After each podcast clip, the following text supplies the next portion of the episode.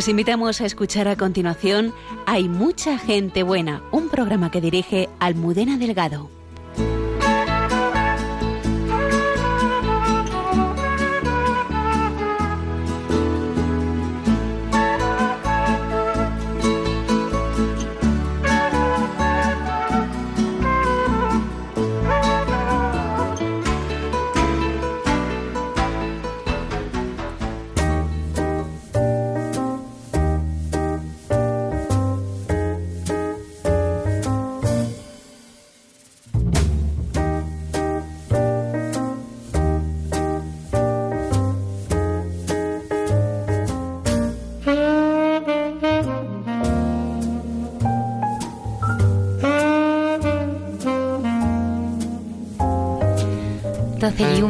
De la madrugada. Bienvenidos al programa de Mucha Gente Buena. Buenas noches, Padre Javier. Buenas noches, Almudena. Saludamos también desde el control a Antonio Escribano. Buenas noches. Hola, buenas noches. Hoy siempre tenemos un programa apasionante. ¿eh? Tenemos a un jovencísimo matrimonio. ¿eh? yo cuando les he visto no me podía creer que tuviesen ya tres niños, que lo forman Olaz Elola y José Manuel Hernández. ¿eh? Bienvenidos, buenas noches. Muchas gracias. Buenas noches. Estamos eh, de estreno, de estreno mundial, porque esta noche tenemos con nosotros a, Dimitri, gran amigo del programa, bienvenido. Hola, buenas noches. ¿Cómo se evangeliza a través de la belleza? Eh, pues con mucho amor a Dios. Y a través de Catopic. Y a través de Catopic. Menudo lanzamiento, ¿eh? Sí, sí, sí. Gloria a Dios. La verdad que estamos disfrutando muchísimo con el lanzamiento. Estuviste, bueno, ya varias veces aquí en Radio María compartiendo un testimonio de vida apasionante y ahora esta noche nos vas a enseñar eh, cómo podemos hacernos grandes fotógrafos. Bueno, intentaré. Bienvenidos a todos los oyentes un viernes más. Hay mucha gente buena. Saludamos también al padre Alberto Rollo a la hermana Carmen Pérez, que nos traerán entre tú y yo y santos de andar por casa. Las redes sociales están todas preparadas para recibir eh, vuestros comentarios. Gracias por estar ahí. Bienvenidos.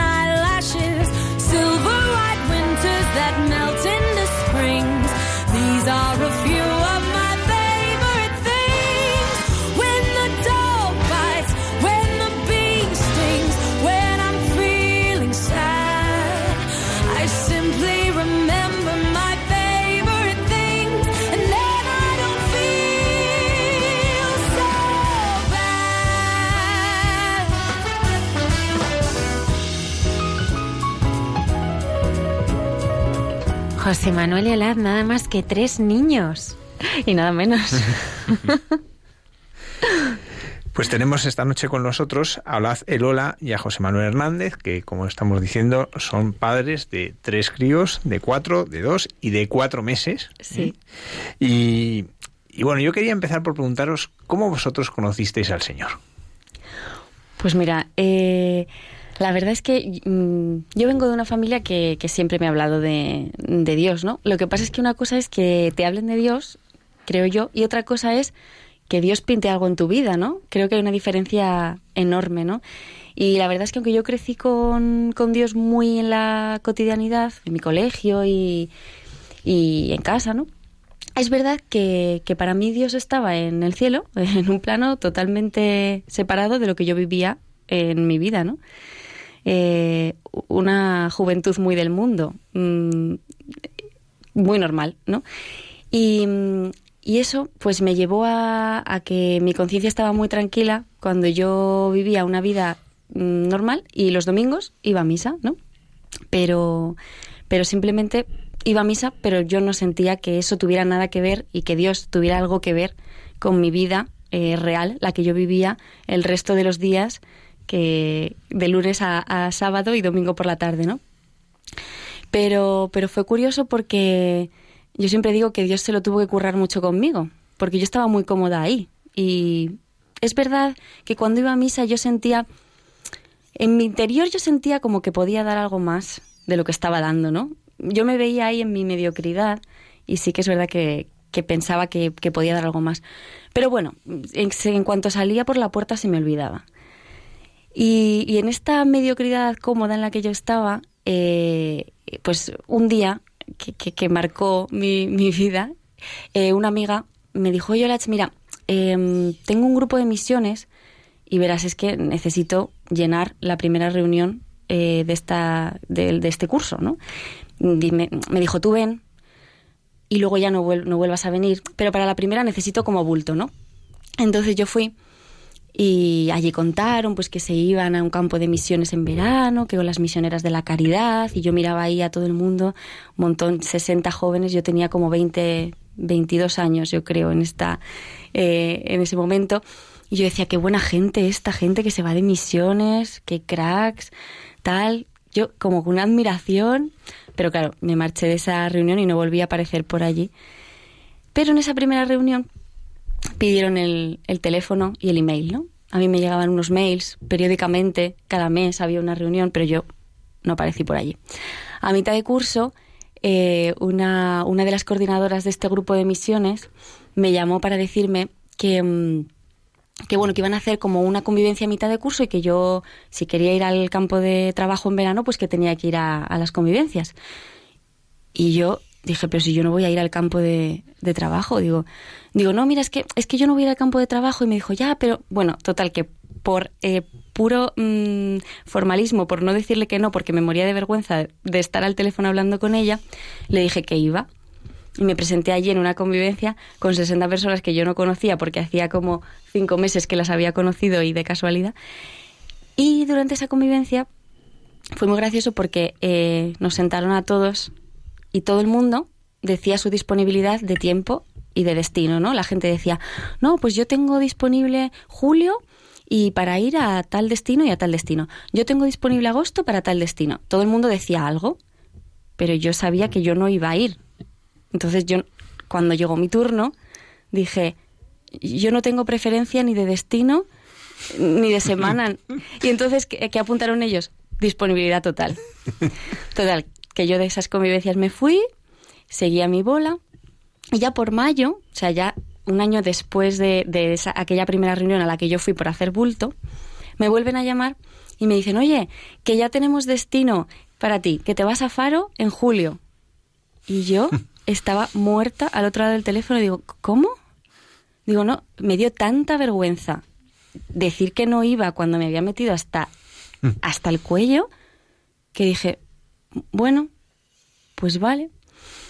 Y me planté allí en Faro con un grupo de nueve personas que no conocía de nada, cargada hasta de una mochila hasta arriba, que no sabía ni qué iba a hacer, ni yo, o sea, no sé cómo, no sé cómo, tal, tal era mi desconcierto que cuando llegué allí y me encontré el percal, dije, yo mañana me vuelvo a Madrid.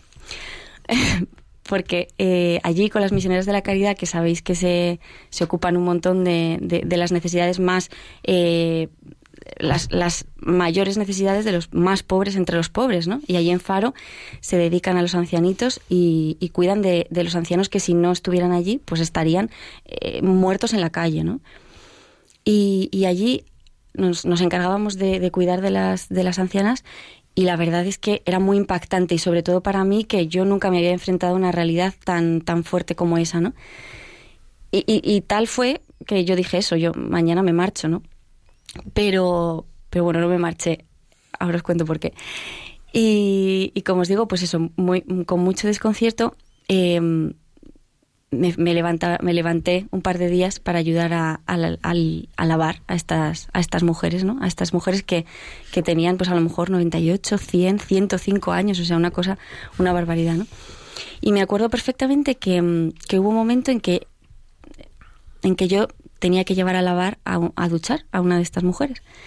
Y era muy ancianita y yo vi en, su, en la fragilidad de su cuerpo, yo vi como una debilidad muy grande, o sea, como la fragilidad humana, ¿no? Yo me encontré de repente con una fragilidad humana muy grande y eso me llevó directamente a mi fragilidad como, como persona. O sea, que me encontré con toda esa mediocridad de la que os hablaba antes, me la encontré de golpe. Me encontré con mi pecado, me encontré como con esa ese, ese no que le estaba diciendo al Señor cuando vivía pues al final sin dárselo todo, ¿no? Y, y me sentí muy pecadora. Y me pasó una cosa, que me sentí muy pecadora, pero me sentí muy amada. Y eso no me había pasado nunca, ¿no? Cómo de repente podía verme tan pequeña y tan humilde, o sea, tan pecadora y a la vez tan amada, ¿no? me acuerdo que las misioneras de la caridad me, nos llevaban al sagrario y yo delante del sagrario me sentía muy amada, pero muy amada, o sea, como nunca me había sentido. Y fue la única manera en la que yo pude decirle que sí a Dios del todo, ¿no? O sea, de repente sentí como que mi techo se levantaba y como que yo no podía seguir viviendo esa vida donde nada, donde mi vida no tenía que ver con Dios, ¿no? O sea, si, si Dios era el que me quería así, tan incondicionalmente, yo solamente podía decirle sí a todo, ¿no? Y a partir de ahí mi vida cambió porque Dios se convirtió en el centro, ¿no? Yo quería que Él estuviera en el centro y quería decirle que sí a todo. En ese momento era un sí como muy valiente, ¿no? Como yo no sabía muy bien a, a todo lo que le estaba diciendo que sí, porque luego mi vida fue abriendo como muchas puertas y hubo también muchos noes en el camino, eh, pero yo sabía siempre como a dónde tenía que volver, ¿no? Porque ese amor ya solo lo sentía delante del sagrario y, con, y con Dios, ¿no? Entonces, bueno. José Manuel, ¿cómo te fuiste encontrando tú con el Señor? Bueno, pues em, en mi casa éramos pues éramos cristianos pues de tradición, ¿no? O sea, pues pues te diría, pues éramos tibios, ¿no? En, la fe. Eh, íbamos a misa los domingos, pero vamos, como que lo justito, ¿no? Para cumplir. Y y el caso es que de repente un día eh, mi hermano suelta que, que se va a meter en el seminario. Y nosotros, ¿pero qué dices? pero, eh, o sea, éramos cristianos de traición, pero, pero eso, eso fue, o sea, eso fue, fue difícil, ¿no? O sea, eh, nos costó a todos un poco asumirlo. Em, o sea, yo era pequeño, de hecho a mí lo que me costó asumir fue cuando me enteré que se iba a ir de casa, ¿no? Porque yo dormíamos en la misma habitación y tal. Total, que el momento en el que mi hermano se mete al seminario eh, hace que poco a poco el Señor se vaya colando muchísimo en nuestra familia. Eh, nosotros lo vivimos muy, pues como una bendición muy, muy fuerte. Eh, pues eso, como, como que se fue inundando, ¿no? Nuestra familia de, pues del Señor. O sea, pues eso, como, como una bendición, como algo que, que va, digamos, arrasando un poco. Em, entonces, eso hizo que nosotros, bueno, pues mis padres, mi hermana, tal, o sea, poco a poco pues fuésemos pues entendiendo un poco más de qué iba la historia, ¿no? Que esto no era solo cumplir, o sea, que esto es pues, pues vivirlo, ¿no? Encontrarte con, encontrarte con el Señor. Y, y el caso es que, bueno, pues eso, a medida que mi hermano Joaquín, eh, pues, pues eso, pues iba pasando años en el seminario, en nuestra casa, pues eso, íbamos teniendo una fe como más madura. Eh, hubo un año que Joaquín nos dijo a mi hermana y a mí, oye, ¿por qué no venís a Colonia este verano, a la JMJ? Y cómo vamos a ir a la JMJ con tu parroquia, no conocemos a nadie, qué vergüenza, no sé qué, venga, veniros, veniros. Bueno, por pesado al final le dijimos que sí. Y, y la verdad es que fue pues, pues el primer regalo grande eh, que, me, que me dio el Señor en, en, mi camino a la fe, ¿no? Bueno, después de, que, después de esto que os he contado, eh, allí yo no sé por qué, un día estando en, en Santa, eh, rompí a llorar delante del Señor. Además, me acuerdo que no sé por qué estábamos justo, o sea, en una iglesia gigante, pero estábamos justo nada, a dos metros del Santísimo expuesto. Y, y me puse a llorar muchísimo y diciendo, ¿pero qué me está pasando? ¿Qué, qué, es esto? Eh, y de repente, pues eso, me sentí súper querido por Dios. Eh, fue una experiencia, no sé, muy, muy bonita. Eh, y que verdaderamente pues como que fue un punto, un punto de inflexión. A partir de ese momento sentí, pues, o sea, sentí que conocía al Señor, ¿no? A ver, ¿cómo explicarme? Cada vez que yo oigo es imposible conocerle y no amarle, pues yo voy allí, ¿no? Digo, es que en ese momento empecé a conocerle y por eso empecé a quererle, ¿no? Porque hasta ese momento, no, o sea, no le había conocido de verdad. O sea, es imposible querer al Señor, o sea, conocer al Señor y no, y no amarle. Porque cuando te das cuenta de todo su amor, o sea, que es puro amor, y, lo sientes, pues, pues eso, ¿no? O sea, como que es un desborde absoluto y dices, es que, es que esto, pues bueno, que esto puede conmigo. Total, que, que yo estaba muy feliz con mi super fe enorme. Además, vuelvo de, la JMJ, eh, de repente empieza a dirigirme con Quique. Eh, todo es una maravilla. Y, y, nada, pues muy bien. Pero pues empiezo la universidad y pues vuelvo otra vez a alejarme. Mm, estuve pues varios años pues, pues, pues eso, o sea, chaval joven en la universidad con todos sus amigos, mucha fiesta, mucho de todo, y, entonces el Señor pasó a un, a un segundo plano total, totalmente. Mm, pues salí con chicas y tal. Y el caso es que. Digo lo de salir con chicas porque. O sea, porque me di cuenta como eso también fue. Fue algo importante. El, el no haber vivido noviazgos cristianos, habiendo conocido yo antes al Señor, me, me ayudó a, a, darme cuenta de cómo estaba, cómo no, o sea, no estaba pudiendo ser feliz 100%, cómo estaba alejándome de lo que yo quería, cómo estaba dejándome llevar por, por lo que quería mi entorno. Eh, un día sentí muy fuerte en mi interior como me dijo el Señor, José, ¿qué estás haciendo? verdad? ¿Qué estás haciendo? Si hace como quien dice dos días estabas aquí el primero en todo y ahora de repente me has dejado de lado. ¿Qué estás haciendo?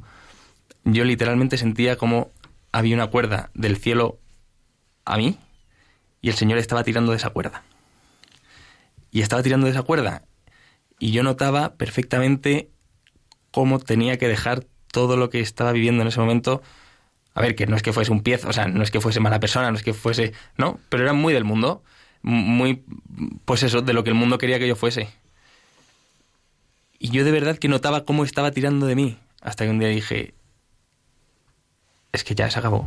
Es que ya, es que yo quiero ser feliz. Yo quiero de verdad volver a, a ese amor que sentía aquel día, ¿no? Yo quiero, quiero volver a eso. Y, y entonces pues fue muy bonito, porque ya me dejé y, y no sé por qué justo en ese momento me enamoré de Olach perdidamente. No sé si es casualidad o qué es, pero... ¿Cómo fue? Pues mira, Te diré que fue Volvemos al amor primero. Exacto. Dimitri se ríe. Pues mira, yo estaba después de misa en Luego los, te voy a preguntar a ti, ¿eh?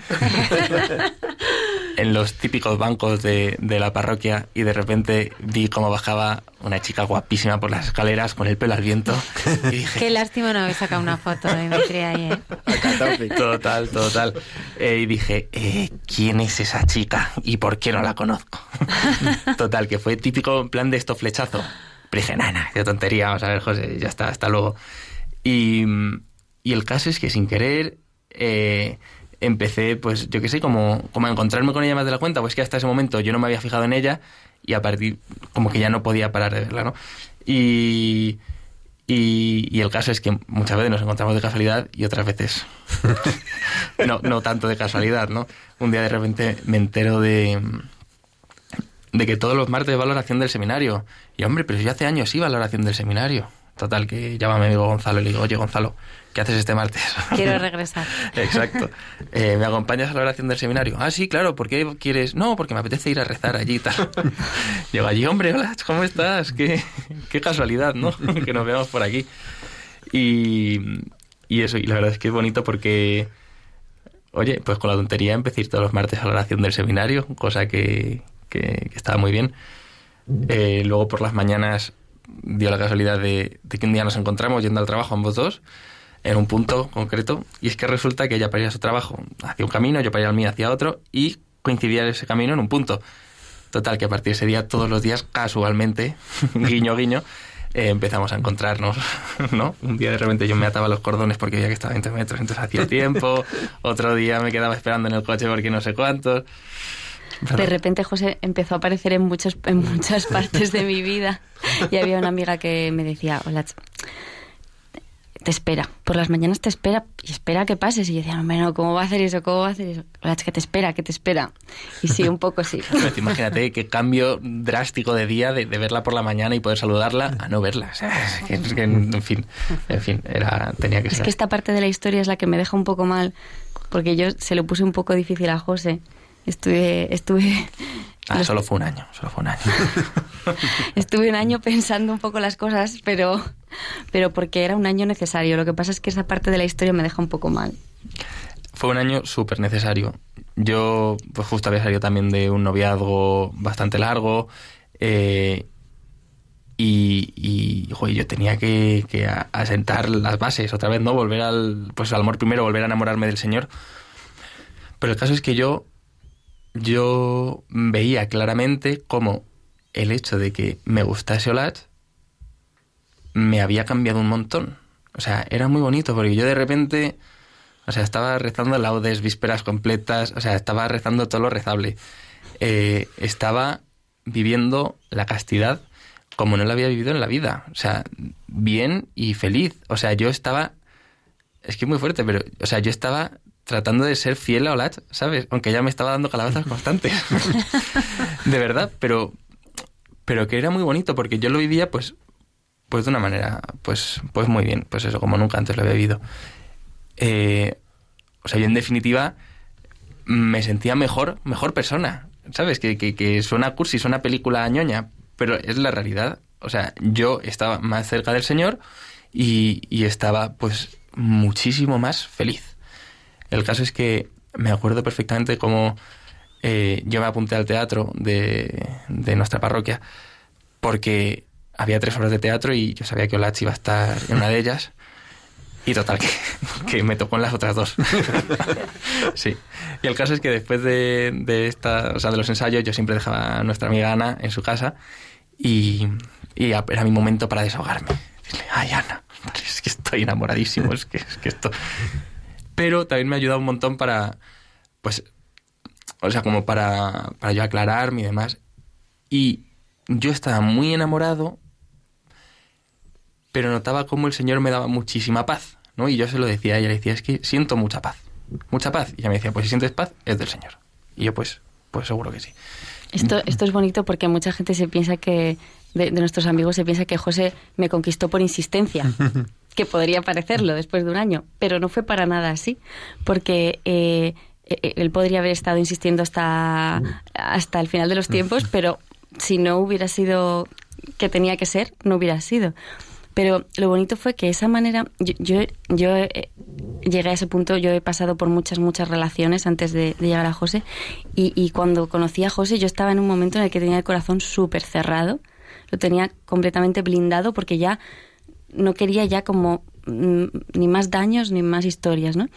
Y me acuerdo que si que durante todo ese año el hecho de que José me quisiera así, o sea, gratis, porque sí, porque era yo, no, por lo que yo le, di, le estaba dando, que era nada, eh, fue la única manera... Me unas bonitas calabazas, hombre. Por eso, que yo no le estaba dando nada, todo lo contrario, y él ya me estaba queriendo. Entonces, esa fue la única manera de que mi corazón se pudiera volver a abrir, porque me recordaba muchísimo a como Dios, eh, como yo sabía que Dios me quiere, que es gratis, no por lo que yo sea, no por lo que yo le dé, sino porque soy Olach, ¿no?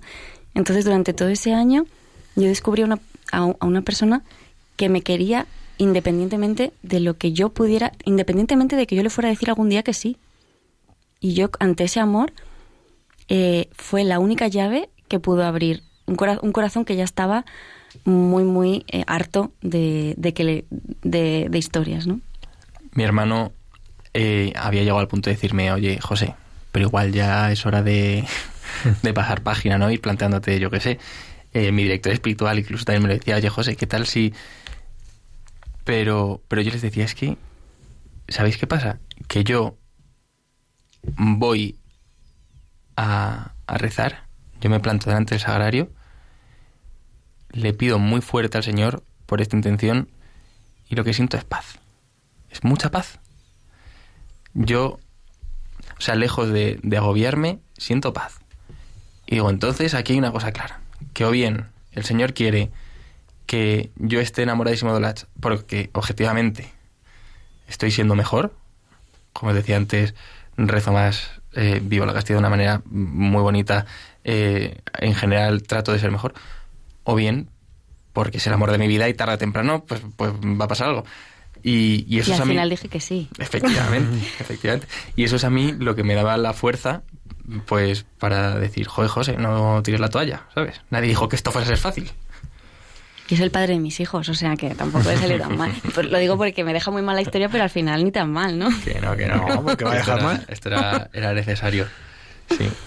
Así que nada, la verdad es que tuvimos un montón de anécdotas durante, durante el noviazgo. Muy chulis. El prenoviazgo, luego vino el noviazgo. Eso, eso es verdad. ¿Y cómo fue vuestro noviazgo? ¿Cómo lo vivisteis? Pues es que es eh, un poco lo que te decíamos, ¿no? A- Ambos habíamos tenido muchas relaciones del mundo, muchas relaciones donde no había estado Dios y sabíamos cómo nos había ido cuando no estaba Dios en el medio, que era fatal. De hecho, nos habíamos hecho mucho daño eh, con, con- con ese tipo de, de relaciones, ¿no? Y, y precisamente por eso sabíamos que eso era lo que no queríamos volver a tener, ¿no? Entonces, cuando eh, José y yo empezamos a salir, dijimos, bueno, pues estamos tú y yo y Dios. Vamos a tener una relación de tres. Tú y yo somos tres, ¿no? Mm, decíamos. Y, y qué significaba eso? Pues significaba que que mm, nuestro eh, que las decisiones en nuestro noviazgo las rezábamos, que mm, íbamos a vivir un noviazgo eh, muy libre, porque eh, al final poner a Dios en medio nos hizo vivir un noviazgo muy libre, que íbamos a hacer en cada momento lo que Dios nos pidiera y lo que la Iglesia nos pidiera, ¿no? Y, y mm, eso marcó que, que empezamos a vivir cosas que no habíamos vivido en ningún otro, en ninguna otra de nuestras relaciones. Totalmente. Eh, esto, entre otras cosas, aunque no es lo más importante, cuando hablamos con gente, con mucha gente, nos dice, pero a ver, espera. Pero, ¿tuvisteis un noviazgo con castidad? sí. Pero, ¿no os moristeis en el intento? No. Eh, es más, fue precioso y seguir, seguir viviendo eh, de esa manera libre y de esa manera, eh, pues como nosotros sentimos que tenemos que hacer las cosas, es lo más precioso del mundo. O sea, vivir el noviazgo en castidad, lejos de ser una represión, lejos de ser una cosa eh, contra natura, como es que a veces nos dicen estas cosas, pero es que eso es que es vivir reprimido, es que es no, no, no, es que es ser libre, porque yo quiero, eh, o sea, quiero quererla totalmente, pues con, con todo ella, ¿no? ¿no? Quiero quererla solo por, o sea, no quiero probar a ver qué tal nos va en la cama o qué tal nos va viviendo o qué tal nos va para luego, si eso, decir, ah, eres la mujer de mi vida, ¿no? Quiero ser totalmente libre para decir, eres tú mi mujer, pero explícalo tú mejor porque yo sí, yo, yo, creo que también hubo un punto de, de, mucha confianza. A decir verdad, ¿eh? porque a veces, a lo mejor, mirando hacia atrás, ahora entendemos cosas que en ese momento no teníamos tan claras. ¿eh?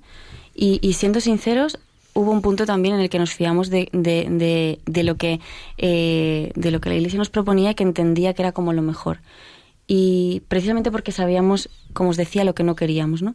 Y entonces fue bonito hacer ese ejercicio de confianza también, de, de decir, nosotros sabemos dónde hemos descubierto nuestro tesoro, que es en Jesús, y Jesús está aquí, y nos están diciendo esto, vamos a fiarnos, ¿no? Vamos a ver qué tal nos va, si, porque ahora entendemos que nuestro cuerpo y nuestra alma es, es todo uno y no se puede separar, ¿no? Mm, pero a lo mejor en ese momento tampoco lo entendíamos tanto, ¿no? Como ahora. Pero sí que, sí que hicimos un ejercicio de fiarnos. Y, y, qué pasaba? Que, que nos iba muy bien y que éramos muy felices. Y que eh, descubrimos un amor que aunque no entendiéramos del todo todo lo que era, porque uno yo creo que empieza a entenderse más con el paso del, de los años, sí que sabíamos que era diferente y nuevo a todo lo que habíamos vivido antes. Entonces os casasteis y tenéis ahora tres niños. Me gustaría que nos hablarais de ellos. Pues sí, pues eh, como, como hable yo, vamos, a mí, a mí es que se me cae la baba con ellos, como imagino que a todas las madres. Tenemos tres niños, eh, Nuño, que tiene, va a cumplir cuatro, Cayetana, que ha cumplido hoy dos, y, y Izaskun, que tiene cuatro meses. Y mm, hay uno de ellos que firmasteis una carta en blanco, ¿no? Sí, sí, sí con, con Nuño vivimos una cosa muy bonita y es que, mm, eh, pues imagínate, nosotros volvimos prácticamente de la luna de miel prácticamente embarazados, o sea, eh, nos casamos en mayo y, a, final, a principios y a finales yo estaba embarazada, ¿no? Eh, la verdad es que para nosotros la ilusión de nuestra vida, nuestra vocación es ser padres, o sea, es un regalo impresionante, ¿no? Quedarme embarazada fue lo más bonito que, que nos podía pasar, era el mayor regalo. Y, nada, tuvimos un embarazo muy bonito y nació Nuño, la alegría de nuestra vida. Y, pues como cuando hizo, cuando cumplió cuatro meses, en una revisión así rutinaria de, de pediatra, eh, pues nos dijo que, que veía algunas cosillas, que nos iba a derivar al neurólogo porque veía algunas cosillas, ¿no? Y cuando llegamos al neurólogo, después de hacerle muchas pruebas a Nuño, eh, el jefe de la planta de neurología nos miró y nos dijo, hay que empezar la rehabilitación porque este niño es posible que tenga una PCI. Y yo miré a José, porque yo no sabía lo que era una PCI, y me dijo, parálisis cerebral infantil. Y a mí con esas, con esas tres palabras pues se me quedó helada la sangre porque yo no podía entender que mi niño, ¿no? Que estaba ahí, que era normal, que me sonreía, que tal, pues pudiera tener una posibilidad de parálisis cerebral infantil. La verdad es que no, no sé explicar muy bien lo que viví ese día, ¿no? José, José es fisioterapeuta y, y creo que, que, Dios pone, eh, hace las cosas muy bien, ¿no? Y, y, a partir de ese día empezamos a empezamos con él una rehabilitación. José, José repetía la rehabilitación que le hacían en el hospital en casa y empezó como una, mm, una etapa muy, muy larga de muchas pruebas, porque a un niño de cuatro, seis meses que tenía, eh, si, si os imagináis, pues si el cerebro del adulto es desconocido, pues nos decían que el del niño, pues muchísimo más, ¿no? Y no paraban de hacerle pruebas y, y no, no veían cuál podía ser la causa de, de, de lo que le pasaba, ¿no? Y nos dijeron, mira, tenéis que esperar a que cumpla un año para hacer una resonancia cerebral porque no vemos ahora mismo eh, pues dónde, dónde, qué es lo que ocurre, ¿no? Y, y claro, quedaban seis meses para esa resonancia, ¿no? Era como una... Porque podía parecer poco, pero para nosotros se hacía un mundo hasta saber pues, eh, pues cómo estaba el cerebro de nuestro hijo, ¿no? ¿Qué le pasaba? Y fueron unos meses difíciles porque a veces eh, Nuño se levantó algún día con, con algún con algún tic, con alguna cosa que nos asustaba bastante, queríamos estar confiados, pero teníamos miedo, ¿no? Y nos ocurrió que, que mucha gente nos dijo, vamos a rezar, ¿no? La gente decía, vamos a rezar, vamos a rezar porque en la resonancia cerebral no salga nada malo. Y ya después de oír muchas veces esa frase... Sí, o sea, con la mejor de las intenciones, por supuesto, pero todo el mundo, ya verás, que si va a estar todo bien, ya verás No que va la a salir resonancia nada. Va, a- va a ser todo bueno, va a estar... tal. Sí, pues después de mucho oír eso, un día pues nos sentamos José y yo y yo, y yo le miré a José y le dije, digo, José, tú, si en esa resonancia cerebral sale que nuestro hijo tiene parálisis cerebral infantil, ¿tú le vas a querer menos? Me dijo, no. Le dije, yo tampoco. Digo, ¿tú crees que podemos hipotecar nuestra felicidad a que en esa resonancia cerebral no salga nada? Porque si sale, ¿qué hacemos? ¿Nos morimos? Y entonces dijimos, vamos a vivir confiados en que Dios hará mm, maravillas en nuestra vida, tenga nuestro hijo o no tenga parálisis cerebral infantil, tenga o no tenga lo que sea, ¿no? Vamos a confiar en que nuestra felicidad no es que todo sea como nosotros hayamos pensado, lo tengamos todo agarrado, tengamos al niño sano, todo en orden. Eh, no, vamos a, vamos a vivir lo que nos toque vivir con la mayor de las alegrías y si nuestro hijo tiene parálisis cerebral infantil le vamos a querer eh, igual, ¿no? Y eso fue un regalo de Dios, porque yo llegué a nosotros, los dos, llegamos a esa resonancia cerebral seis meses después con la seguridad de que no hipotecábamos nuestra vida a una ficha y a unos datos y a unos resultados, ¿no? Sino que mm, no era eso, no poníamos ahí nuestra nu- nuestra hipoteca, no era nuestra felicidad no era cosa de suerte, ¿no? Y una cosa que yo nunca pensé que podría vivir con paz, ¿no? O sea, tú me dices un año antes, ¿no? Durante el embarazo, oye, mira, va a pasar esto y lo vas a vivir con tranquilidad. Yo te hubiera dicho imposible, porque si tú a mí me dices que mi hijo, ¿no? Lo que, pues, pues nuestro tesoro, pues al final va, a, va a pasar por esto, yo te hubiera dicho, yo no vivirías, no voy a poder vivir eso con paz. Y sin embargo, fue un regalo de Dios que pudiésemos vivir eso, ¿no? La resonancia la hicimos eh, después de bastante tiempo de rehabilitación y más pruebas, pues no salió nada. Nuestro hijo está fenomenal. eh, de hecho, mm, tuvo un retraso madurativo, pero ahora lo tiene súper superado, ¿no? Y, y aprendimos mucho más de eso, ¿no? O sea, aprendimos que no estaba primero que, que nuestro hijo no que no íbamos a poder arreglar todo lo que le pasara cosa que fue súper importante para mí y por otro lado que no íbamos a poder controlar todo en nuestra vida pero eso no significaba que estuviera mal sino que podía ser todavía mejor o sea que hasta incluso lo que jamás esperábamos que pudiera pasarnos podía convertirse en algo eh, para nuestra felicidad eso fue un regalazo Y luego con el resto, ¿cómo fue? Porque después de una Sí. experiencia así, pues luego llega luego llega Cayetana Cayetana, Cayetana es que es una survivor y, que y es la la- segunda. Sí, te- quizá tienes el miedo como de intentar... eh, A ver, en realidad, antes de Cayetana eh, vino Bernabé, que está en el cielo. Bueno, pues, bueno, pues tuvo, le ha hecho un aborto, pero, eh, o sea, pues como todo aborto, pues es, es duro, ¿no? Es muy duro, pero, pero a la vez es muy bonito, ¿no? Porque eh, sabemos como en el cielo tenemos un hijo que nos está cuidando muchísimo. Es increíble ver cómo Nuño, cada vez que le preguntamos por sus hermanitos, nos dice, sí, Nuño, o sea, Cayetana y Zascon y Bernabé en el cielo. y, y, y, jope, que es lo mismo, ¿no? Que uno se espera que de algo a priori tan pues, negativo eh,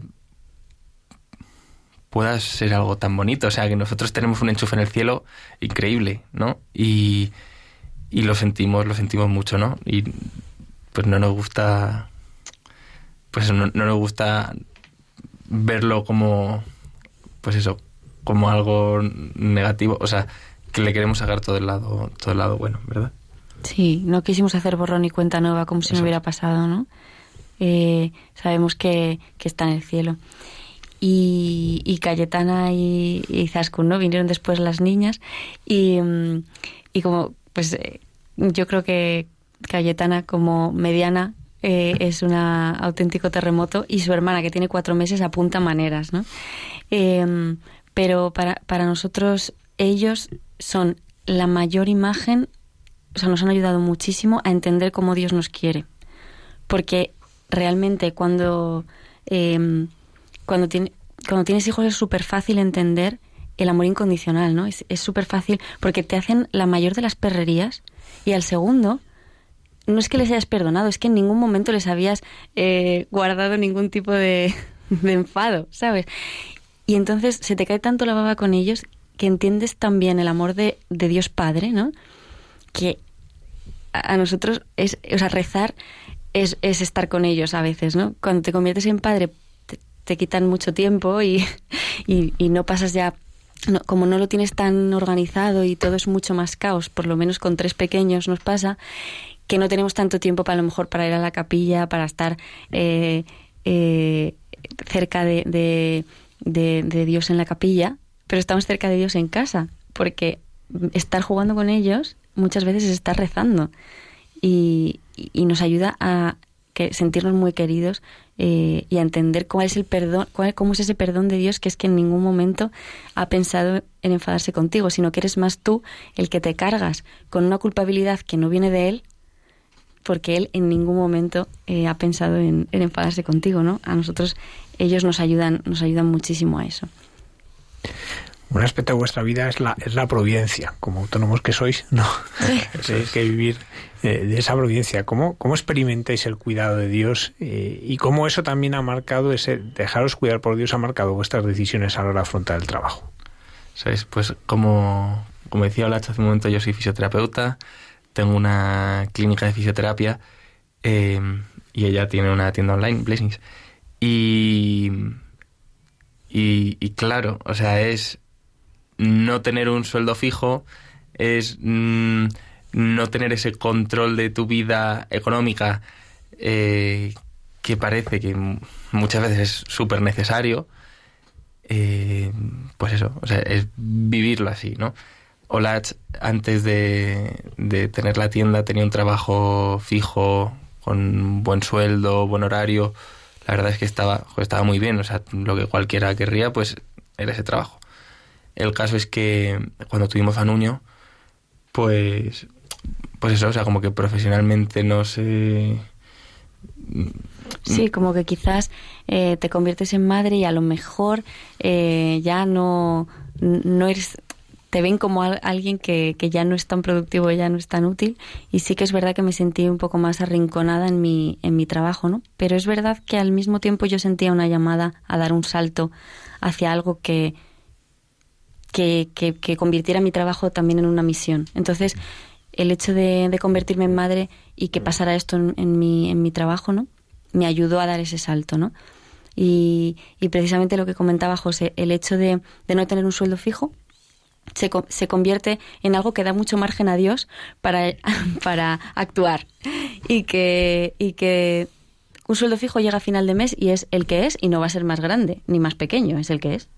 Pero tener una tienda online o tener una clínica de fisioterapia te permite que de repente ocurran milagros y que de repente donde, mmm, donde mmm, necesitas que entre X dinero, de la manera más increíble del mundo, entra exactamente ese dinero con céntimos, o sea, os estoy hablando de que entra exactamente el dinero que necesitábamos con céntimos y sabes que lleva la firma de Dios. Firmado Dios, total. Sí, o sea, cuando sabes que necesitas X con 15 y entra X con 16, dices, ok, lo he pillado. Y es precioso, es precioso porque a lo mejor no estamos montados en el dólar, pero eh, nunca, jamás se, nos ha faltado esa, ese cuidado de Dios de tenerlo todo bajo control. O sea, Él sí que lo tiene todo bajo control, ¿no? O sea, Él sí que nunca jamás deja nada, eh, que nada se escape.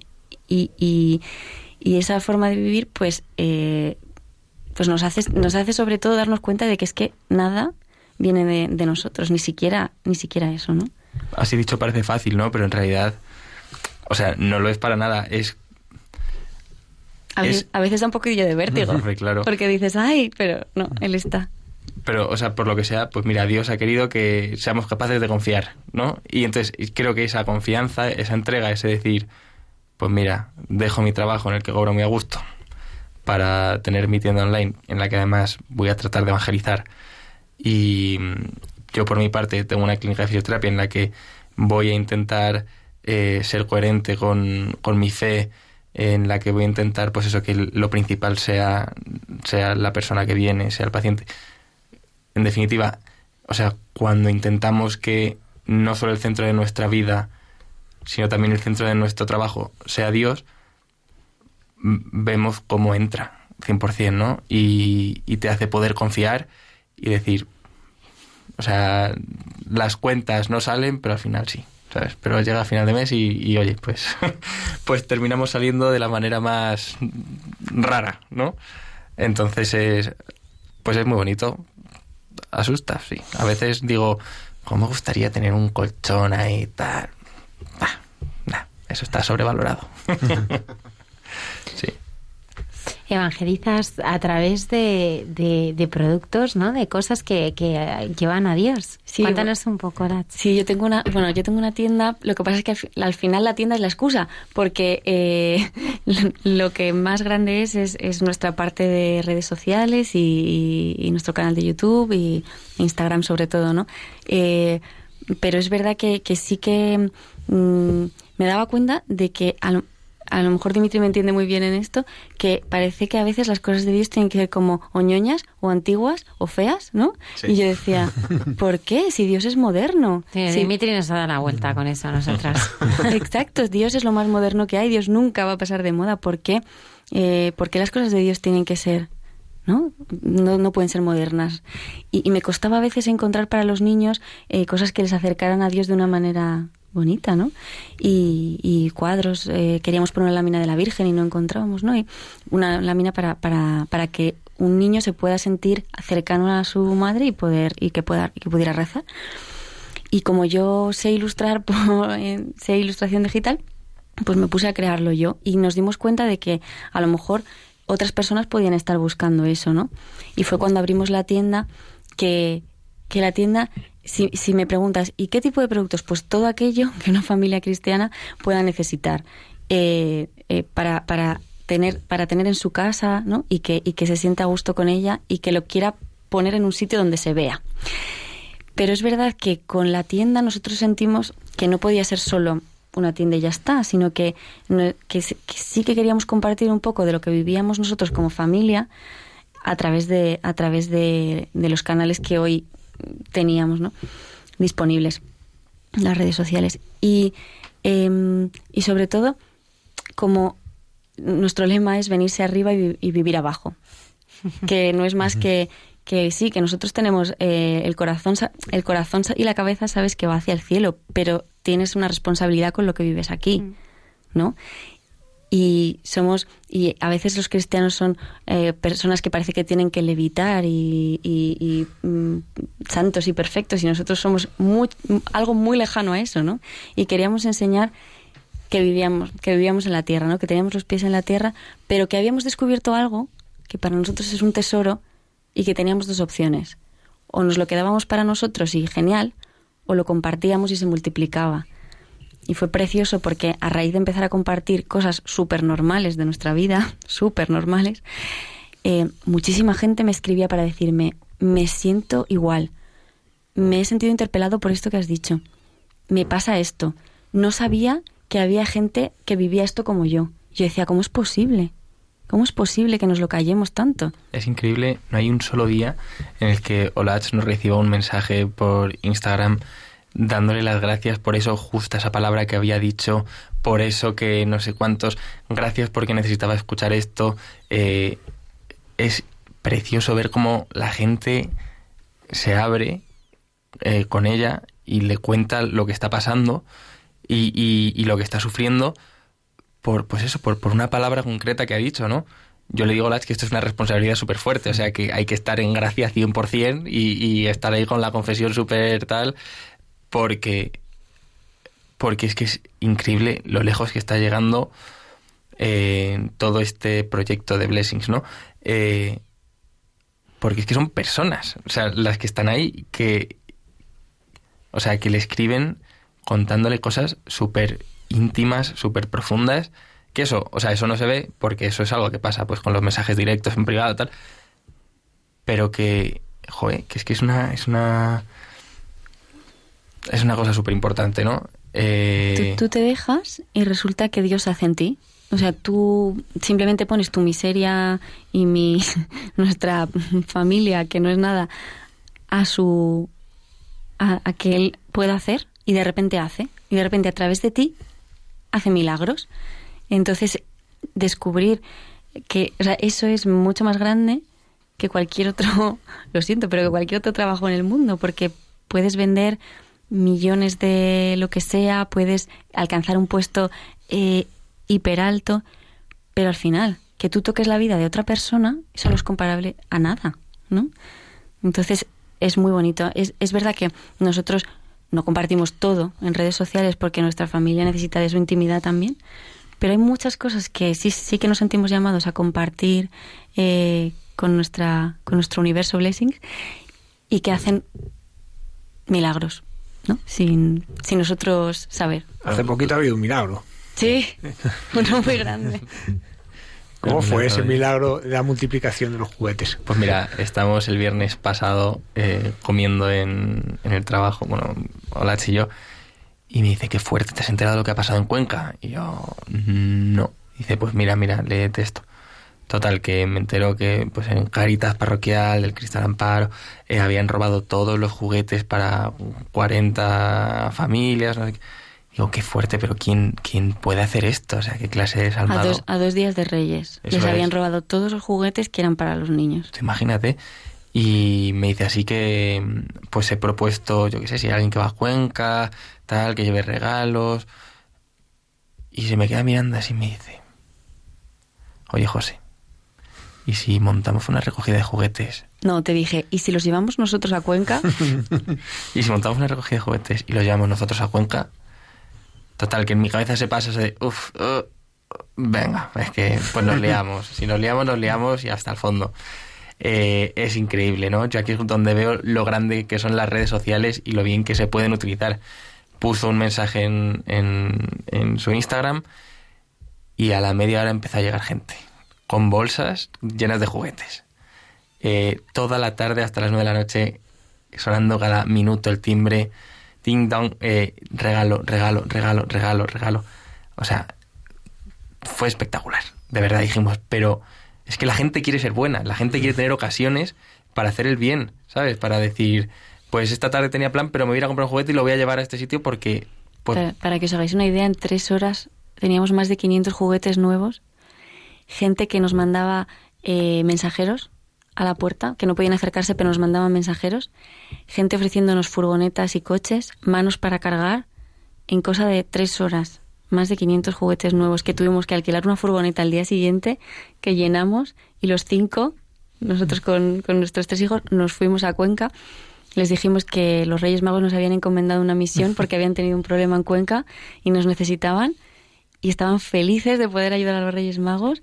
Descargamos allí y cuando llegamos allí a Cuenca eh, no solo habían recuperado todo lo que les habían robado, sino que nos dijeron que habían multiplicado por 100 la cantidad de regalos que, que, que, no, que les habían robado. O sea, si eso no es que donde abundó el pecado sobreabundó la gracia, yo te digo que no sé qué es.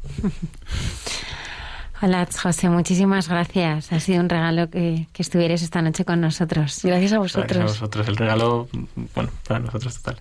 Como estar en casa. Eso es. Muchísimas gracias. Hasta pronto.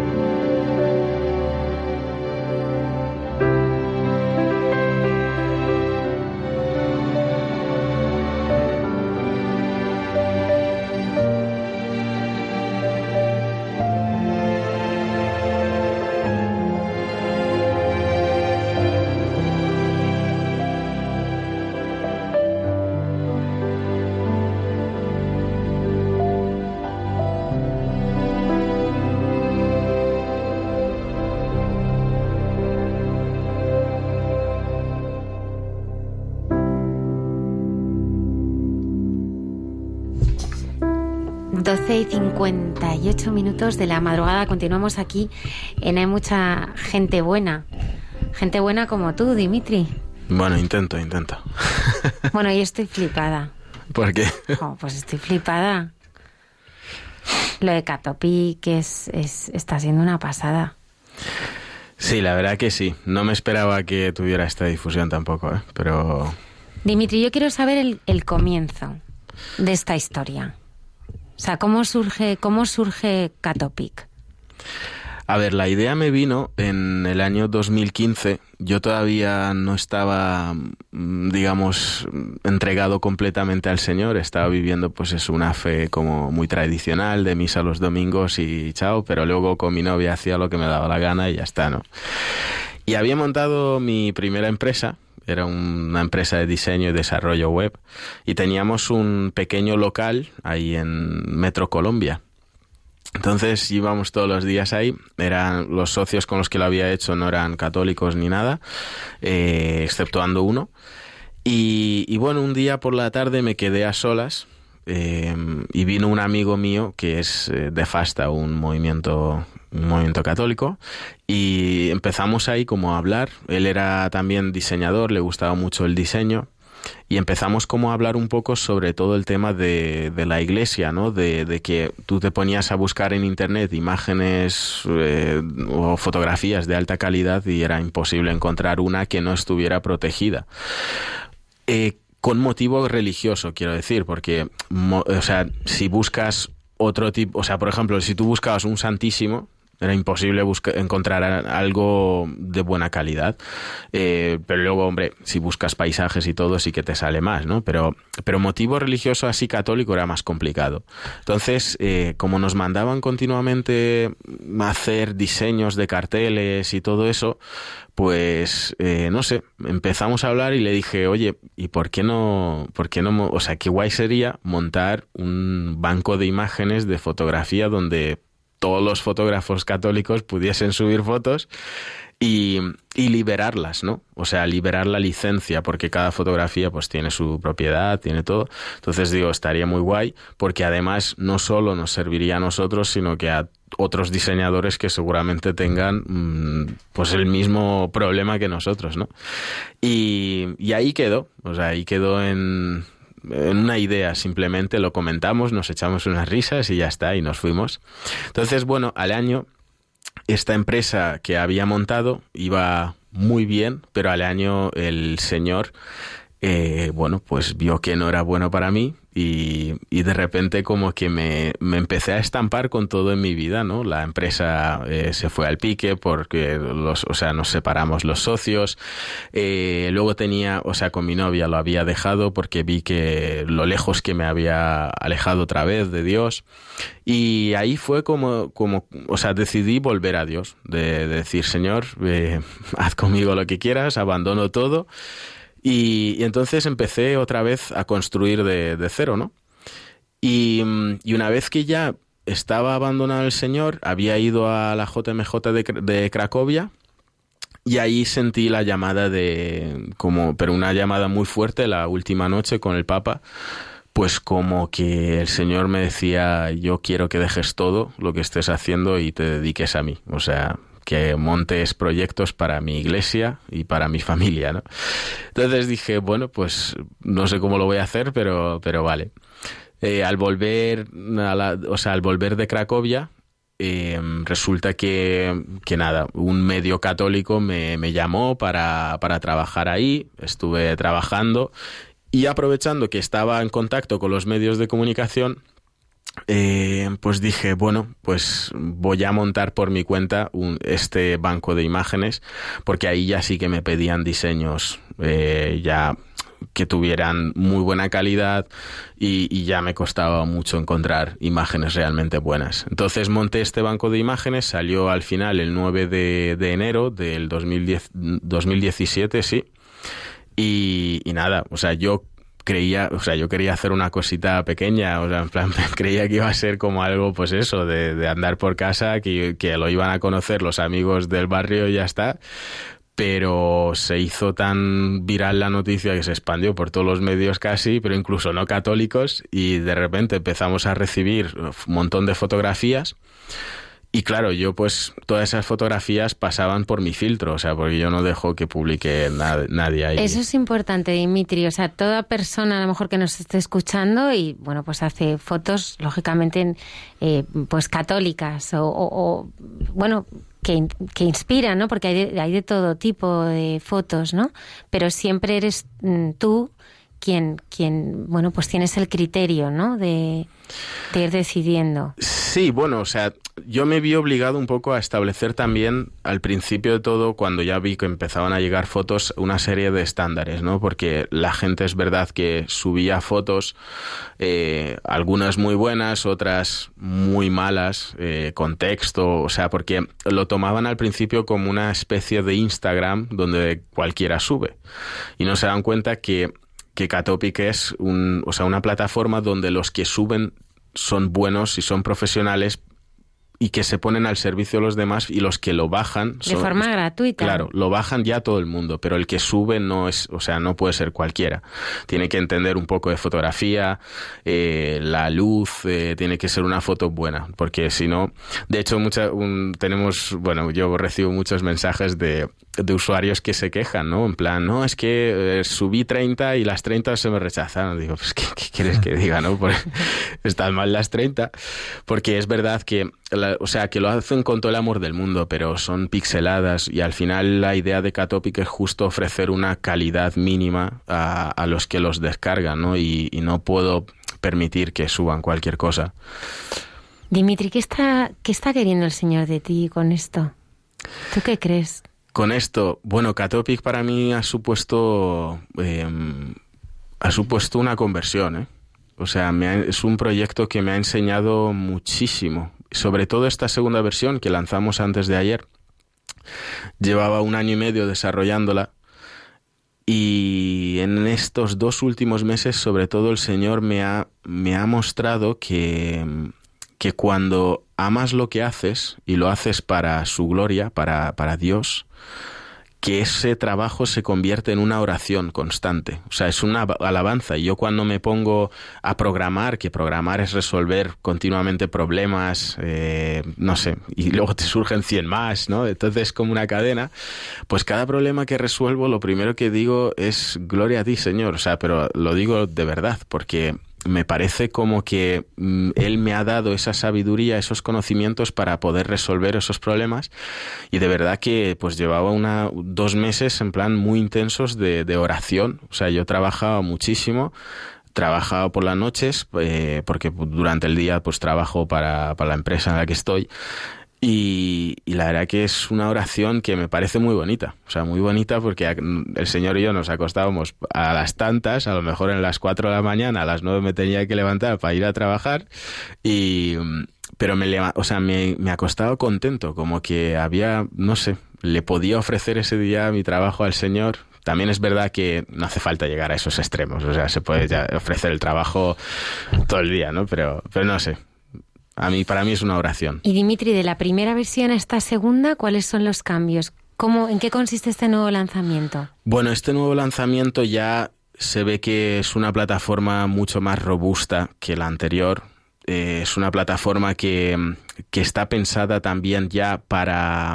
O sea, básicamente la primera versión eh, vivía un poco como de donaciones. Yo creía que la gente iba a donar, que iba a apoyar el proyecto y tal. La realidad de las cosas es que cuando tú das gratis las cosas, la gente es muy difícil que aprecie realmente. O sea, cae el valor de lo que estás dando. Y, pero aún así es verdad que el Señor, eh, siempre que a la primera versión le faltaba algo, siempre, pues como le pasaba a este matrimonio, ¿no? Que, que siempre aparece. Eh, no sé, la cantidad exacta que necesitas para, para, para que ese, ese proyecto siga un mes más, ¿no? Entonces, era una pasada.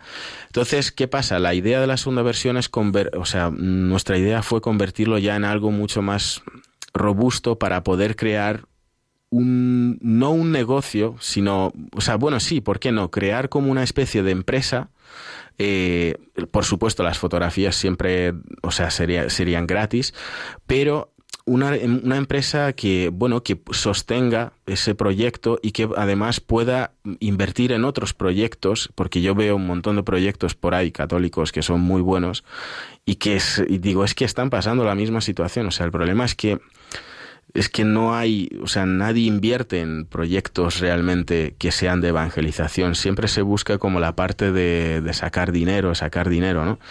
Y es que, claro, uno se ve obligado, yo al menos me veo obligado, de hecho es un objetivo en el 2019, a ver si el Señor me lo concede, pues el buscar ese modelo de negocio para poder pues oye, pagar al equipo que está detrás, para, porque todos son colaboradores ahora, eh, pues poder también ir invirtiendo en, en, o sea, no sé, en mejores servidores, en, no sé, en un, en algo sostenible y algo realmente profesional. Entonces, la segunda versión principalmente está montada con esa idea.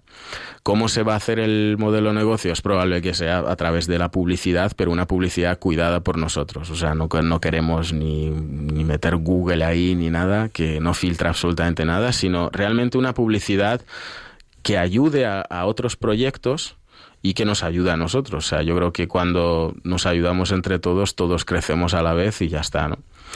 Entonces, luego, una otra principal característica de esta versión, de la segunda, es que, em, bueno, yo me di cuenta desarrollando no, no, lo tenía en mente al principio hacer esto, pero resulta que me di cuenta que, em, que, vivimos en una iglesia cada vez más que tiende a separarse, a dividirse, ¿no? Es decir, yo soy de este movimiento, yo soy del otro, yo soy de no sé qué, y entonces como que empecé a ver que, que no sé, o sea, está bien sentirte orgulloso de, pero al final el fin es el mismo, o sea, todos estamos, o sea, nuestra misión es, o sea, nuestra vocación es Cristo, ¿no? Y da igual donde lo vivas, somos todos hermanos, ni unos somos más, ni otros menos, ni, o sea, entonces como que para romper un poco con esa realidad, eh, bueno, pues dijimos, vamos a poner en Catopic que cada persona que se registre pueda elegir su movimiento, su, o una congregación o una orden a la que pertenece, porque hay un montón de religiosos dentro de Catopic, sacerdotes,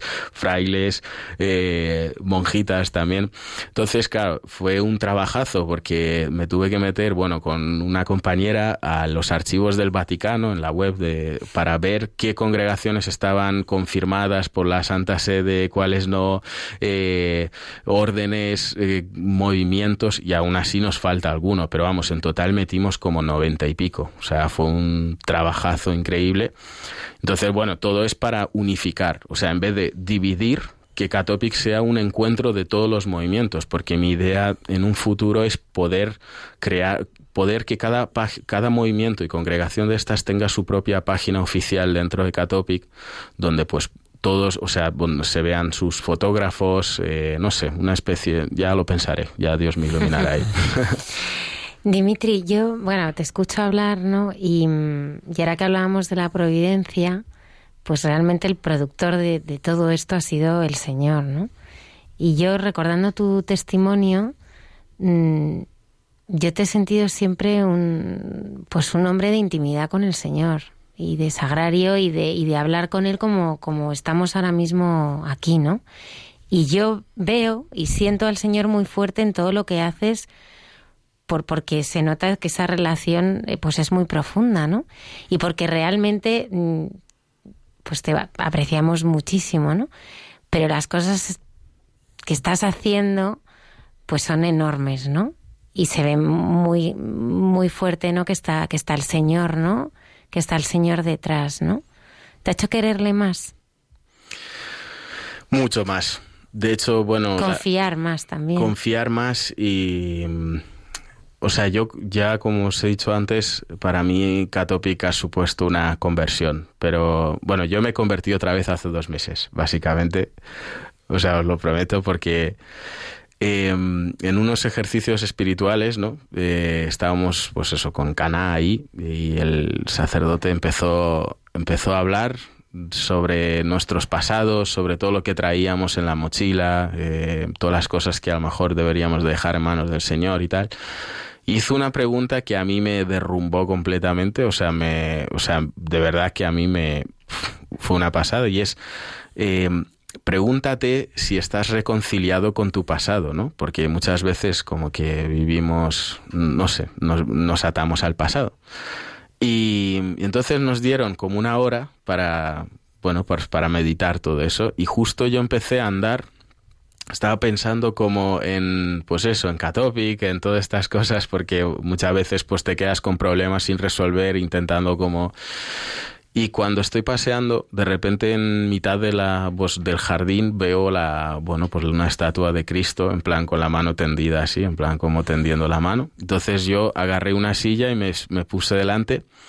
Bueno, o sea, me puse a llorar en cuanto me senté, porque me di cuenta que, que había caído en un activismo brutal de tener que demostrar a Dios, de, o sea, como, como que me sentía que tenía que demostrar a Dios, que continuamente tenía que demostrar a la gente, eh, claro, como me llaman para dar testimonio, para tal, es como que sentía que continuamente tenía que rendir y rendir cuentas ante todo el mundo, tenía que estar al 100% delante de todos y que, y que no podía, como que no tenía derecho a mostrar eh, que, estaba mal a lo mejor en momentos, ¿no? Y que necesitaba también ahí a, mis hermanos y tal. Y, no sé, fue me puse a llorar porque me di cuenta que no me había, entre otras cosas, reconciliado con mi pasado. O sea, caí en ese activismo desde que dije que sí al Señor y de, de entregarme a Él, ¿no? Completamente, pues, eh, no, ni siquiera me paré a pensar en tres años, si lo que lo, o sea sabía que lo que me estaba o sea lo que me estaba moviendo para para emprender proyectos católicos era el amor hacia Dios no pero nunca me había parado a pensar como o sea en, silencio de y, yo estoy reconciliado con, con, mi pasado o sea soy libre de, de, mi pasado. Y, y bueno una cosa que yo traía que esto nunca lo he dicho es yo a mí una de las cosas que más me me costaban en la vida era sentirme amado por Dios. O sea, yo nunca me nunca, a pesar de todos los milagrazos que ha hecho en mi vida, ¿no? Eh, porque son milagrazos, eh, a mí me cuesta mucho mm, sentirme amado, ¿no? Sentirme amado por, por Él. Entonces, pues eso, precisamente como caía en ese activismo de como que yo necesitaba demostrarle al Señor, Señor, estoy sirviéndote no sé qué y toma, toma, toma, toma. Y al final cuando me vi ante Cristo ahí cediéndome la mano, empecé, uy, llorando, pues me di cuenta que, que realmente lo que el Señor quería, o sea, eh, de mí era mi, mi flaqueza, ¿no? Era mi debilidad, era, o sea, no, él no quería que yo estuviera demostrando nada a nadie, sino, sino simplemente que le dejara hacer a él, porque al final es él el, el que, el, el, que hace las cosas y es el, el protagonista, ¿no? Y, y sobre todo que sentí que me decía, Dimitri, yo a pesar de todo el mal que me hayas podido hacer en porque una de las cosas que me pasó es que yo empecé a recordar cuando estuve perdido y, en plan como que no me, no me podía perdonar. O sea, no me perdonaba a mí mismo y no veía que, o sea, decía yo, este no soy yo, ¿no? Y, y el Señor me dijo, eres tú, ¿sabes? Pero yo es que aún así ahí te, te amaba, igual que te amo ahora, ¿no? Y, y que estoy contigo, o sea, gracias a mí estás aquí, gracias a mí has, te has levantado, eh, gracias a mí pues tienes los proyectos que tienes, gracias a mí pues, o sea, empezó a, pues eso, y por primera vez en mi vida yo creo, eh, me sentí amado, o sea, me sentí muy amado por el Señor, como que nuestra relación de padre e hijo Mm, también como que se quitaba un poco lo de o sea, lo de profesional y todo, en plan de yo hago proyectos para ti, sino ya era como, como que por fin podía descansar en él, ¿no? Y no sé, me marcó mucho. Por eso Catopic para mí fue una conversión otra vez, porque pues basándose en ese proyecto el Señor me ha mostrado muchas cosas de, de, mi vida, muchas cosas que tengo que mejorar, muchas cosas que, que creía que tenía sanadas y que a lo mejor pues hay que darle unas vueltas más, ¿no? Una de las cosas que a mí me, me gustan mucho de los proyectos que emprendes también es, es eh, también tu, bueno, pues tu necesidad y, y el especial cuidado que pones para que esto sea del Señor, que no se mundanice. Y yo creo que eso es, es muy importante, ¿no? El, intentar siempre, pues, que todo proyecto del Señor sea del Señor y no de, de todos los demás, ¿no? Y, y, eso yo creo que lo consigues, pues eso, teniendo una, una relación muy, muy profunda, ¿no? Con, con él, ¿no? Y preguntándole también, ¿no? Lo que está bien, lo que está, lo que está mal, porque si nos apartamos de ahí, pues eh, ya entonces no, no llevamos al Señor, ¿no? Nos llevamos a, nosotros, a nosotros mismos. Sí, de hecho, a mí me ha pasado también que mmm, creyendo que, que, estaba haciendo las cosas por Dios, eh, mi oración, o sea, empecé a trabajar, a trabajar, a trabajar, quería producir, producir. Y algo que, creía que estaba haciendo por Dios realmente era una búsqueda de mí mismo, ¿no? Y, y eso se, lo notaba cuando empecé a, no sé, a no atender en misa, o sea, iba a misa a lo mejor todos los días. Si es que puedes ir todos los días tres o cuatro veces, que si no atiendes o tienes la cabeza en otra parte te da lo mismo, ¿no? Y, y ahora sí, o sea, como que me despistaba mucho, mucho. Y de hecho, justamente hoy, mi director espiritual, cuando tenía la dirección con él, me había preguntado por Catopic y me decía, bueno, ¿y es un proyecto de Dios o no?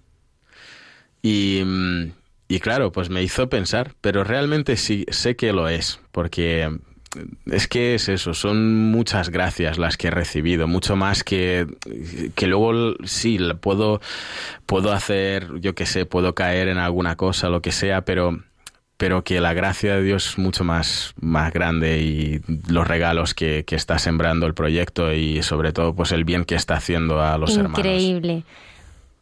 El padre Javier es usuario, bueno, somos todos muy usuarios de Catopic. ¿Qué encuentras en Catopic? Pues encuentro imágenes bellas que de verdad dignifican y embellecen lo que haces, ¿no? Porque es verdad lo que dice que tendemos mucho a la fotocopia, tendemos mucho a, a Arial 12 y poco más, ¿no? Y, y, y al final si uno quiere mostrar que lo que muestra vale la pena, también tienes que mostrarlo en, lo, en cómo lo presentas, ¿no? Eso es algo que, que a veces nos falta, ¿no? Estamos ofreciendo algo que es muy bueno, pero es como si te dan un bocadillo de jamón de jabugo envuelto en un papel de periódico de hace 10 días, ¿no? Dices, esto mejor no lo cojo, ¿no? Pues a, veces nos pasa, ¿no? Entonces, estas imágenes, pues es verdad que se cuidan, ¿no? Yo soy de los que mandaba ahí un montón y decía, ya, yo pensando, ya elegirán las que valgan la pena, ¿no?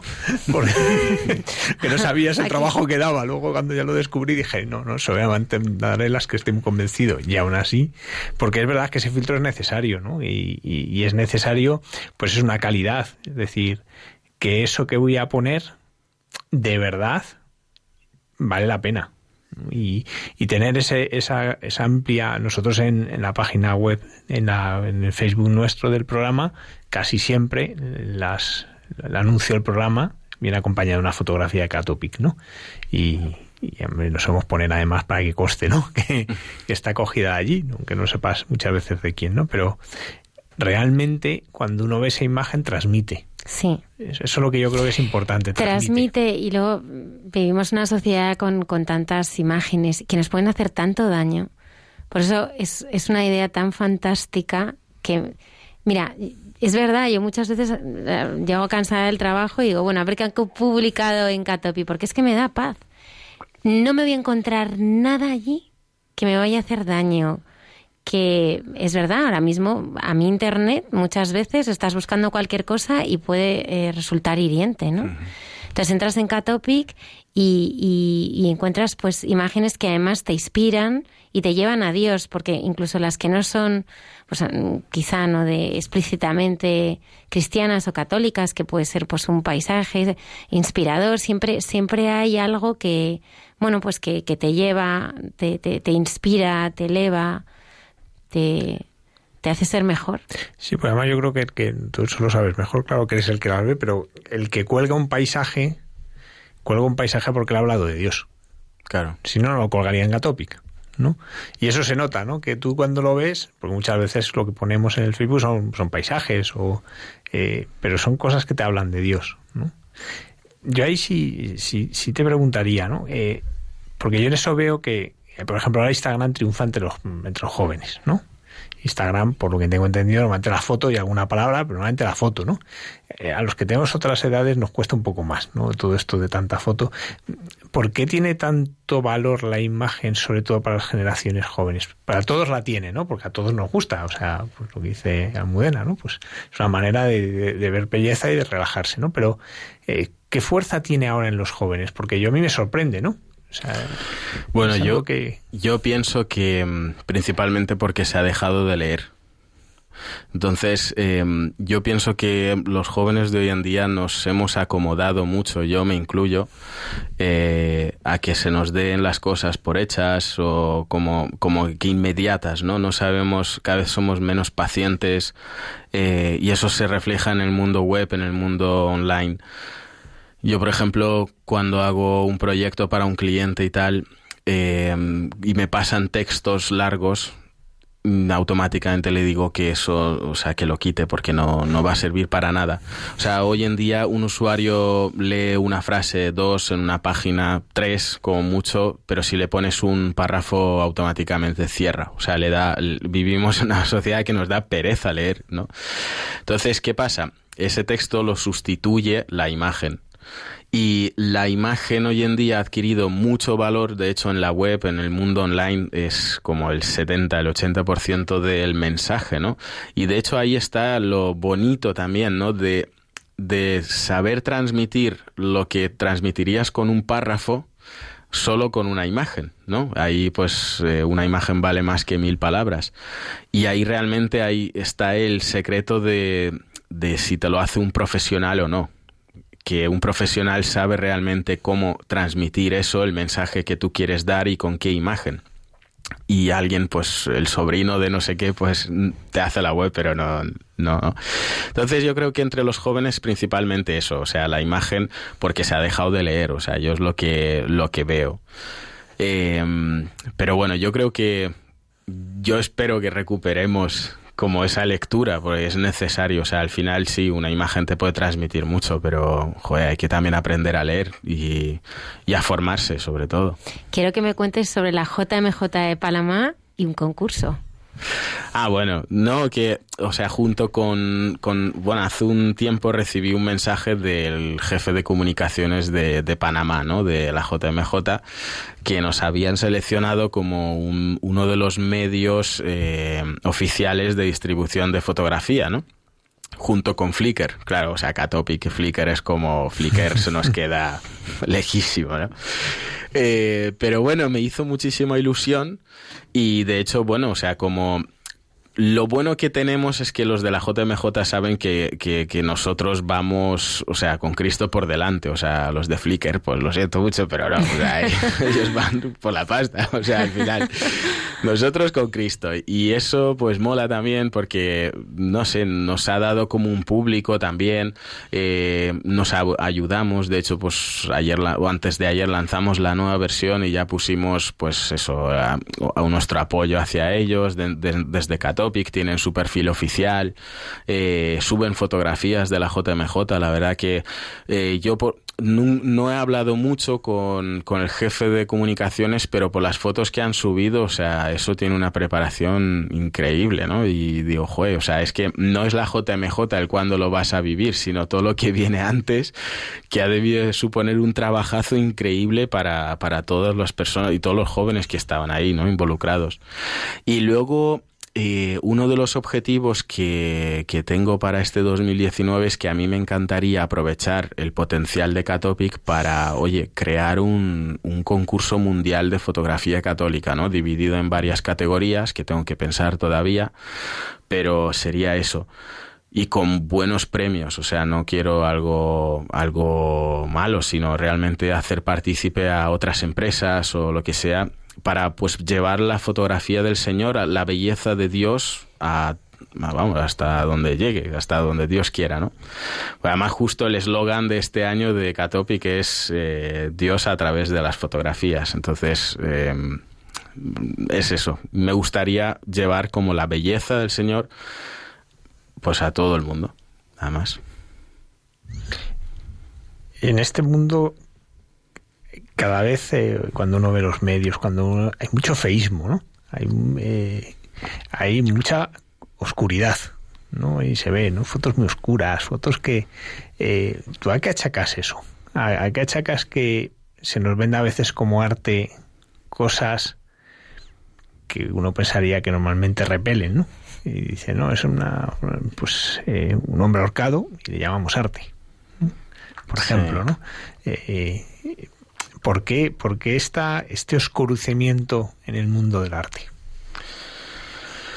Pues yo creo que viene principalmente pues porque el hombre ha echado a Dios, ¿no? De, del arte a lo mejor y, y sobre todo, o sea, lo veo no tanto en el arte, que también, sino en el humor, que veo, a mí me encanta el humor, me encantan los, o sea, ver monólogos, pero ojo, a ver, porque yo ya he seleccionado los que me gustan y los que no, o sea, no, porque me he dado cuenta que no, no hay un filtro. O sea, ya se considera humor cualquier cosa y si te falto el respeto, eh, es también humor y me tienes que respetar porque te lo he dicho, te lo he dicho con humor. Y lo mismo con, con el arte, ¿no?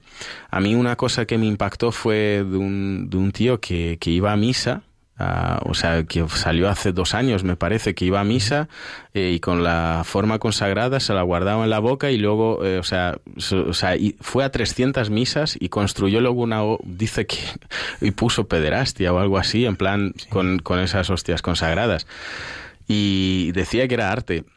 Yo pienso que es eso, es principalmente porque mmm, ni él sabe lo que busca en la vida, o sea, no hay o sea, cuando uno no tiene un norte, no tiene unos principios que le van marcando y unos principios que no los tiras, sino que realmente los respetas tú a ti mismo, eh, esas cosas no las haces. O sea, no sé, yo me fijo en grandes artistas, pintores de, de hace dos siglos o tres o hace uno y, y transmiten, eso sí, tra eso es arte, o sea, transmiten la belleza, transmiten, pueden creer o no, pero se ve que al menos respetaban, o sea, tenían límites, ¿no? Vivimos en una sociedad ahora que, que parece que cada vez eh, hay menos límites, que podemos hacer lo que nos dé la gana, ¿no? Y, y, eso es lo que le pasa, yo creo que en el arte, que para mí no es arte ¿eh? tampoco, para mí es hacer un poco el tonto, pero bueno. Oye, ¿y, ¿y cómo es esto de vivir para el Señor? Porque es que yo me acuerdo cuando tú empezaste con esto, es que es muy valiente, ¿no? Porque, o sea, realmente te embarcaste en esta aventura sin un céntimo, vamos, o sea, de la nada, vamos, o sea, pues ya está, pues eh, sintiste esta llamada y, bueno, pues lo dejas todo y, vives absolutamente de la providencia, de la confianza y, totalmente entregado a, a, la llamada ¿no? que te ha sido dada. Sí, la verdad es que mmm, el Señor va haciendo. O sea, es que ya os digo que yo no, yo realmente he sido un instrumento. Ha ¿no? sido de... llevado. Yo desde la tarta, aquella, ¿te sí, acuerdas? O sea, pues la desde tarta tarta. desde la tarta. desde la tarta. Aquella tarta que era tu cumpleaños, ¿no? Y que tú le pediste al Señor en aquel orfanato. Sí. Y le pediste muy fuerte que era tu cumpleaños y, y apareció la tarta. Apareció la tarta y a partir de ahí, pues lo mismo con Catopic, yo qué sé. no, la verdad es que realmente yo estoy, o sea, viviendo un, un, proyecto que me parece que es de Dios. O sea, yo una cosa que, que he aprendido es que de verdad no me siento absolutamente ni el protagonista, de, o sea, de, de Catopic, ni el que lo ha hecho, ni nada. O sea, no me considero realmente nada de eso porque sé que lo, todo eso lo ha hecho Dios, ¿no? Yo simplemente he hecho, lo he diseñado, lo he desarrollado, igual que las chicas de marketing que se encargan de las redes sociales hacen su función. O sea, pero, pero yo creo que es eso, que, que somos al final un equipo y, y, que todo, no sé, o sea, todo es para la gloria de Dios, trabajamos todos y ya está. Una cosa que, que sí que me pareció increíble.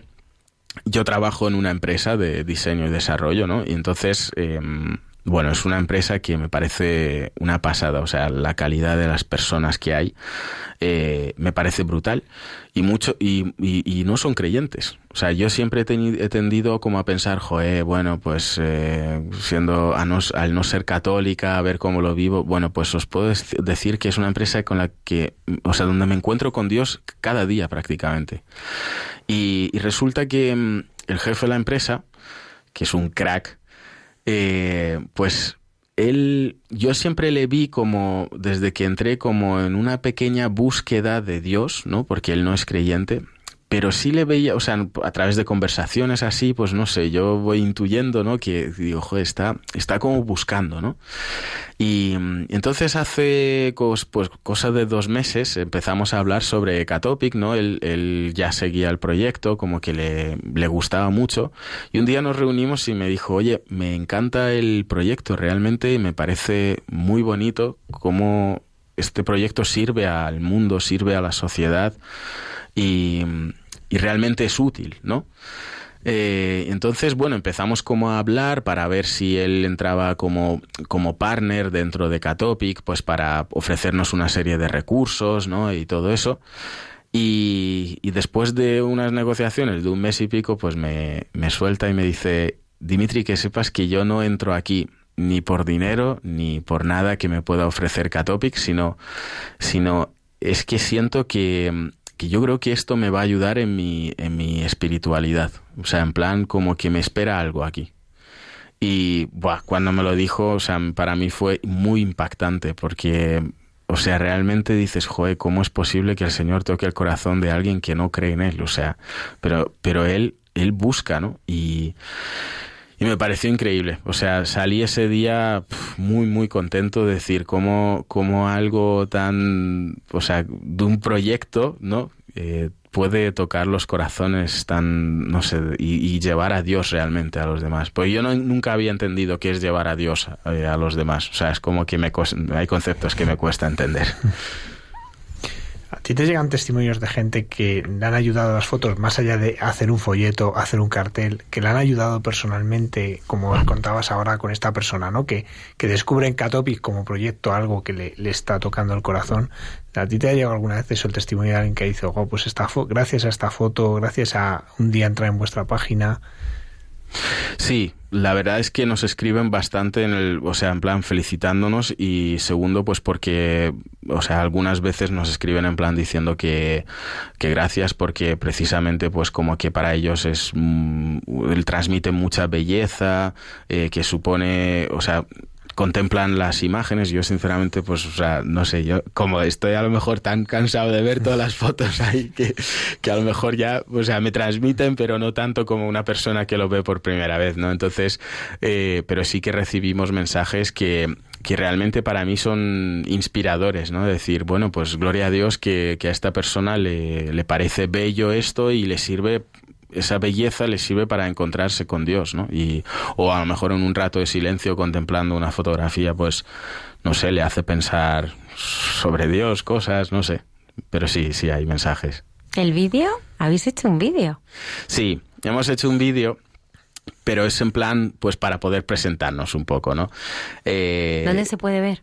En Vimeo. Si pones Catopic, te sale el único vídeo que hay de Catopic, que es, eh, bueno, pues es un vídeo en el que tratamos como de reflejar o sea, aparecen varios escenarios, uno con un fotógrafo con un dron, un fotógrafo con una cámara normal y otro con un móvil, ¿no? Entonces cada uno está, pues son escenarios distintos, urbano, eh, rural eh, y montaña, ¿no?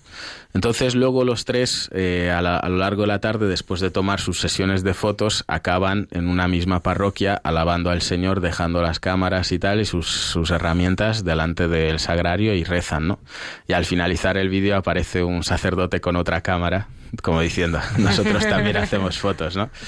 Y es un vídeo que como que invita, invita a, pues eso, a decir que todos somos catopic, todos podemos eh, mm, contemplar la belleza y compartirla con los demás. Y, la verdad es que, bueno, es un poco eso. Y luego la, la diversidad de, de, escenarios, pues un poco también como diciendo que no hace falta que seas pijo, no hace falta que seas un español tradicional aquí, nada por el estilo, que puede ser cual, vamos, o sea, yo qué sé, porque a veces que parece que los católicos tienen que ser pijos y, o sea, y españolitos y ya está, ¿no? Pero no es así, o sea, cabemos todos y Dios nos ama a todos por igual y ya está. Y eso es un poco. ¿De cuántos países hay gente que colabora en Catopic? Em, ¿Y cuántos seguidores hay? Ha crecido muchísimo. Sí, o sea, de países yo creo que nos han visitado de todo el mundo, pero principalmente de Estados Unidos, Latinoamérica y Europa. Unos 30, sí. O sea, países activos así que, que yo creo que yo veo en las estadísticas. Eh, luego, pues el, antes de ayer que tuvimos la campaña de lanzamiento, se registraron unos mil y pico fotógrafos. O sea, fue una pasada. La verdad que yo decía, como caigan los servidores, me va a dar algo. Claro, claro. Todo. Claro, o sea, es que... Y, y luego, pues eh, ya vamos por las 10.000 fotografías. Eh, solo antes de ayer se subieron como unas 300, 400 fotos que tengo que... que ¿Esas las ves?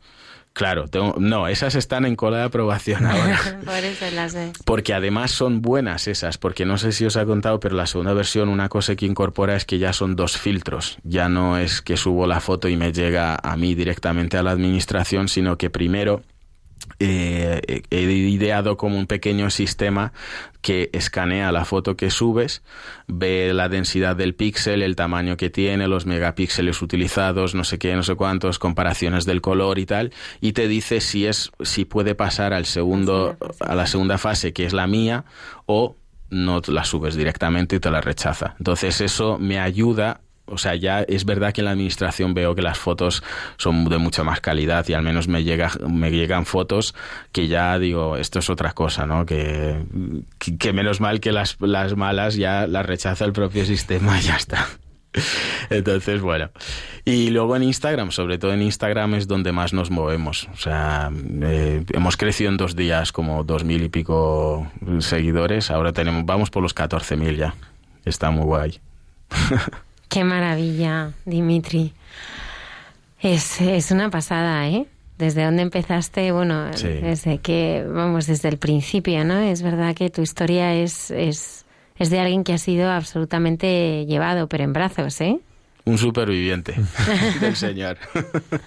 Y en los momentos así más, más oscuros, más, más de cruz, ¿te has sentido muy solo? Sí, porque es una de mis heridas principalmente, además. O sea, por todo el tema del orfanato, todo lo que viví en Rusia, eh, una de mis heridas más grandes es, eh, bueno, no, no es una de mis heridas, es que es la herida de mi vida. Entonces yo creo que todos tenemos una herida muy grande a través de la cual salen muchos miedos, muchos tal, pero realmente la raíz es solo una, ¿no? Y, yo lo detecté pues en una conversación con mi madre. Yo el año pasado, cuando mi novia estaba en Hamburgo, eh, de Erasmus y tal, pues tuve un año un poco así de soledad, de, estar aquí en España y, de tener mucho tiempo de, de, silencio, de, de pensar ante el Señor y tal. Y me empecé a dar cuenta que tenía muchos miedos y empecé a pensar, digo, pero ¿de dónde tiene que haber algo, no? Y me di cuenta en una conversación con mi madre, es que las madres tienen algo ahí que eh, en una conversación mi madre que me dijo que mi mayor herida en esta vida era eh, es o sea el miedo al abandono miedo a la soledad no porque bueno pues por mis padres biológicos cuando nos dejaron el orfanato cuando se despreocuparon de nosotros y todo. Entonces eh, claro yo o sea, pensándolo así, luego hablándolo con sacerdotes, rezándolo, porque uno cuando detecta una herida, la herida de su vida, dice, joder, esto lo quiero solucionar ya con el Señor y que Él me sane y todo eso. Pero es que a lo mejor el Señor no quiere o no, no está en su plan sanarte eso, porque eso lo que hace es, o sea, a mí me chocó hablándolo con un sacerdote, pero realmente me ayudó mucho. Y dice, es que a veces el Señor permite que tú tengas eso, no que te lo ponga Él, sino permite que lo tengas para que seas completamente dependiente de Él, ¿no? Porque es su forma a lo mejor de decirte yo te amo y tú me perteneces y somos uno, ¿no? Y, y, realmente después de esa conversación empecé a pedir al Señor no que me sanara la herida, sino que me enseñara a llevarla. Porque, y, y decirle, si tú quieres sanarla, sánala. Pero yo lo que quiero es ser tuyo, porque lo importante aquí no es la herida, es, es, es cómo tú me sostienes, ¿no? Con toda esa herida, con todo tal, y, que soy capaz de, caminar, de levantarme cada día y caminar sin miedo, eh, solo porque tengo mi corazón puesto en ti, ¿sabes? O sea, entonces fue muy bonito cuando me di cuenta de eso. Y, pero sí, aún así, pues cuando tengo momentos de soledad, momentos tal, obviamente, pues mm, lo paso mal, pero es distinto, porque ya sé que sé que el demonio va a aprovecharse para hacerme daño por ahí, pero pero enseguida como que se lo entrego al Señor y sé que Él está ahí conmigo y, y ya está, y me sostiene. En todos estos proyectos que has ido emprendiendo, ¿has tenido también persecución? Porque son obras de Dios. Sí, sí, hay mucho hater por ahí, por, por internet. Eh, lo que pasa es que es verdad que yo soy una persona que paso de eso. O sea, es como que, como sé cómo funciona ese tipo de personas, eh, si entras al juego es como que te pones a su nivel y... Mira, os voy a contar una cosa. Antes de ayer, una una noticia que, o sea, lanzaron los de Aciprensa la noticia de Catopic, de tal, ¿no? Y bueno, o sea, se expandió por todo el mundo y todo eso. Y, em, y yo una de las cosas que sí que hago es meterme normalmente en las noticias para ver qué comentarios deja la gente, pero porque a mí me sirve como feedback. Eres un valiente. Claro, me gusta leerlo porque digo, joder, pues hay gente que dice que eh, les falla esto o como que... Mm, y me ayuda como a decir, bueno, pues esto es lo que piensa la gente, a ver cómo podemos mejorar en esto y esto, ¿no?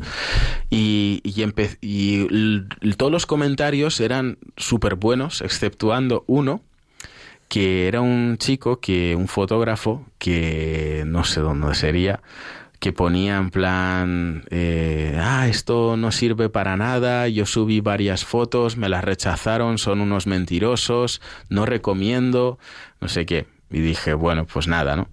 Al día siguiente volví y él seguía poniendo más comentarios de esos, en plan, y la gente le pedía, explícate, y él no contestaba, ¿no? Y me dieron ganas como decir, bueno, voy a, ¿por qué no responderle? Y digo, pero no, paso, paso porque no me va a escuchar. Él está frustrado ahora mismo con que le hayamos rechazado unas fotos y no se da cuenta de, de que mm, está, pues eso, criticando como que sin sentido alguno. O sea, no sé, yo no, yo no he juzgado su trabajo, es posiblemente, pero, pero yo al final me fijo en la calidad. Si tú algo que, porque he rechazado fotografías que eran preciosas. O sea, pero no puedo aprobarlas porque no cumplen con los estándares y es sencillo, ¿no? Entonces a mí lo que el Señor me pide es calidad y yo se la tengo que dar, no nada más. O sea, pero sí, y luego hay tampoco es también es verdad que la madre me ha protegido mucho, la Virgen me ha protegido mucho, yo creo en el tema de los haters y todo, nunca, o sea, no he tenido así grandes enfrentamientos tampoco con nadie ni ni de ver a alguien que vaya por mí ni nada, no sé. Cuando nos contabas hace meses tu testimonio, eh, bueno, yo creo que es que era un eh, un recorrido por, por momentos que, que el Señor pues, te aparecía de una manera tan, no sé, es que parece que le podías tocar. Yo no sé, vamos, a punto de, estuvo de aparecerse ya en, en, eh, de verdad, ¿no? En, en, cuerpo, ¿no?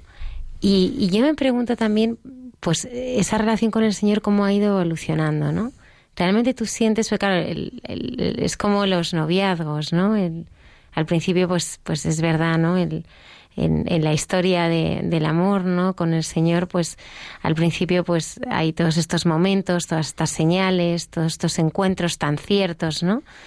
Pero, pero ahora en este momento de tu vida ya, sin echar la vista atrás, ¿cómo es ese amor con, con Él? ¿Cómo, se manifiesta de esa manera tan clara con bueno pues con aquellas millones ¿no? de, señales. Todavía recuerdo pues cuando nos contabas lo de las figuritas no que nos dejaste a todos eh, boquiabiertos no pues bueno te eh, tiendé la mano hace dos meses así que salió. eso fue un regalazo. Eh, pero fijaos que yo yo justamente estoy desde el verano pasando como o sea como que me cuesta ver al señor no eh, todos esos detalles, todas esas cosas que el Señor tenía, de repente es como que se han esfumado. Parece ser que se han esfumado, ¿no? Pero, pero es verdad que mm, yo lo que sí me he dado cuenta que eso me ha servido para madurar mucho más mi fe, ¿no? Yo antes vivía como, pues eso, típico que, que necesitaba que continuamente el Señor me, me diera una golosina o lo que sea para decir yo estoy aquí, soy tu padre y porque eso me hacía sentirme muy seguro eh, y todo eso. Hasta que, bueno, pues el Señor dijo, bueno, pues voy a apartarme un poco o no, o no te voy a mostrar tanto mi presencia para que confíes simplemente, ¿no? Y al principio fue un choque muy grande para mí, porque lo pasé realmente mal, por decir, ¿dónde estás, Señor? Iba a misa, iba a quedar, me quedaba en la oración, pero no, no le notaba, no, o sea, creía que estaba perdiendo incluso el tiempo. Eh, hasta que pues de repente poco a poco dije, joder, pues igual es que es una prueba que el Señor me está aquí poniendo y yo estoy siendo tonto y, y, y aquí, y a lo mejor es una prueba de que realmente la fe es, es, creer en alguien que no has visto, que no, que no puedes tocar, que, ¿sabes? O sea, y, y, yo necesito eso, que no puedo, o sea, yo no puedo vivir toda mi vida esperando que Dios cada día haga un milagro en mi vida. O sea, el milagro en mi vida, claro que lo hace cada día, solo el hecho de levantarte ya es un milagro, ¿no?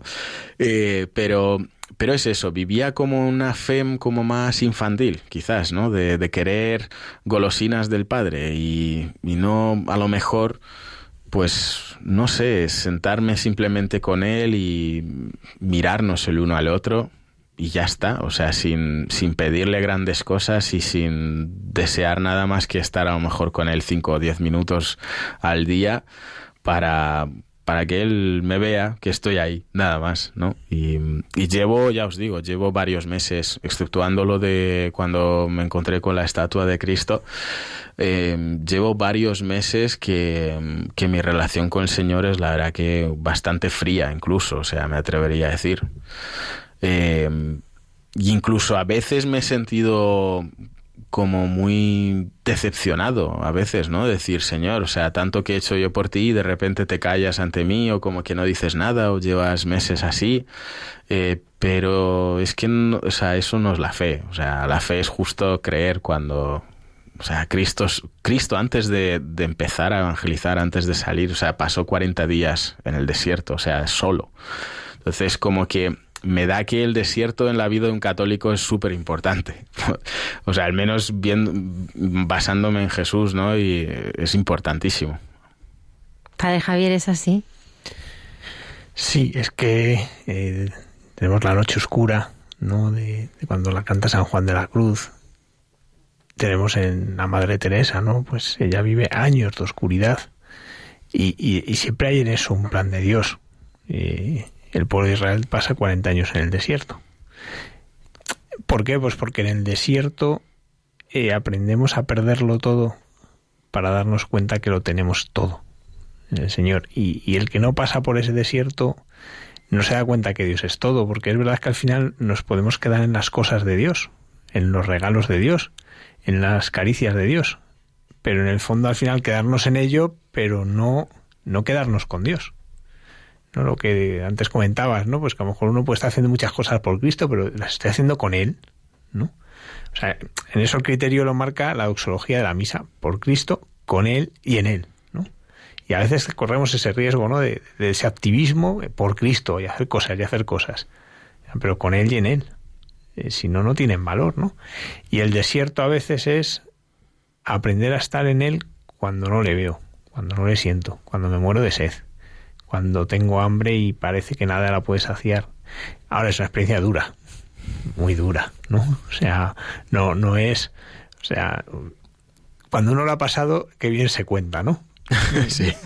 Pero, pero cuando estás en ella es muy duro. Es muy duro, pues por esto, ¿no? Pues porque a veces es como que parece que, que se ha callado, que ya no dice nada. Sí, a veces se queda mudo.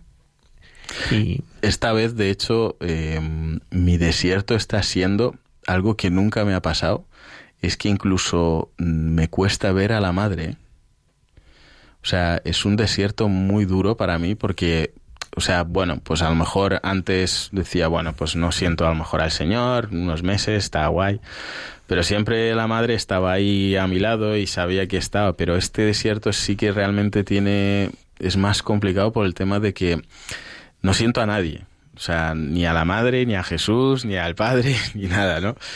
Pero bueno, tampoco es eso. Ya os digo que no creo que la fe se tenga que basar en un sentimiento porque no es un sentimiento, es una certeza de que, bueno, que está ahí y que lo estás pasando y ya te, bueno, ya el Señor te mostrará el porqué, ¿no? Y, pero sí, es duro. Dimitri, gracias. Te admiramos muchísimo. Ah, yo a vosotros. Somos fans todos los viernes. Fantástico, fantástico el bien que estás haciendo con, con Catopic.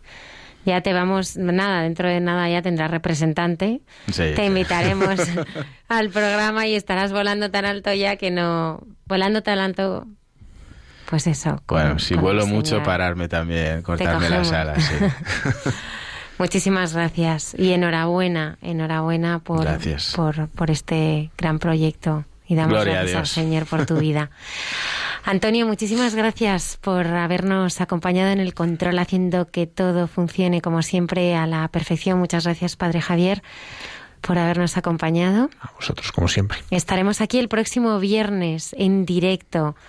En Hay mucha gente buena. Mientras tanto, toda esta semana os esperamos en las redes sociales una dirección de correo electrónico hay mucha gente buena arroba radiomaria.es. Hacemos silencio y terminamos como más nos gusta hacerlo, que es eh, rezando. Gracias a todos por estar ahí.